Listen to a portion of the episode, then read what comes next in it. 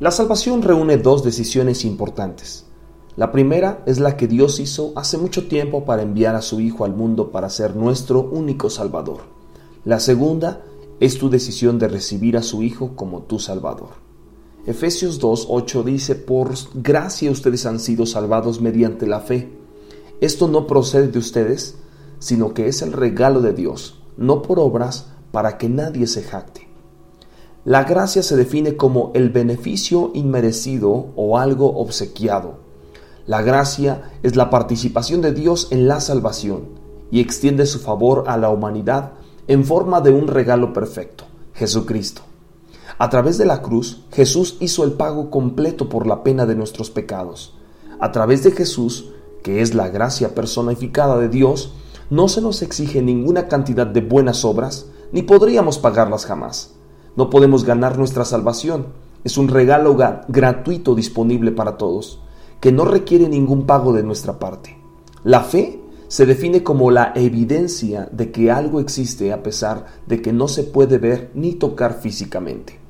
La fe es necesaria para nuestra parte en la salvación y por fe, como un acto de nuestra voluntad, elegimos entregar nuestras vidas a Dios al hacer de Jesús el Señor de nuestra vida.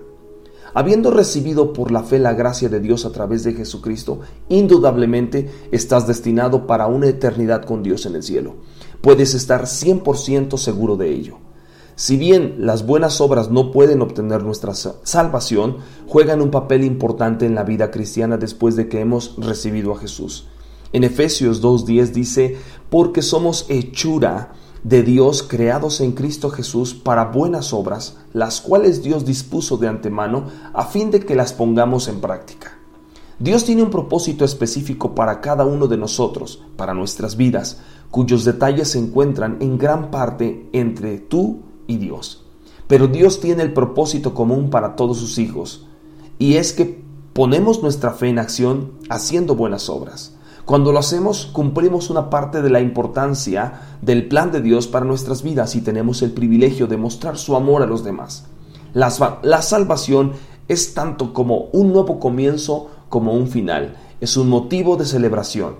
Eres una nueva creación cambiado para siempre.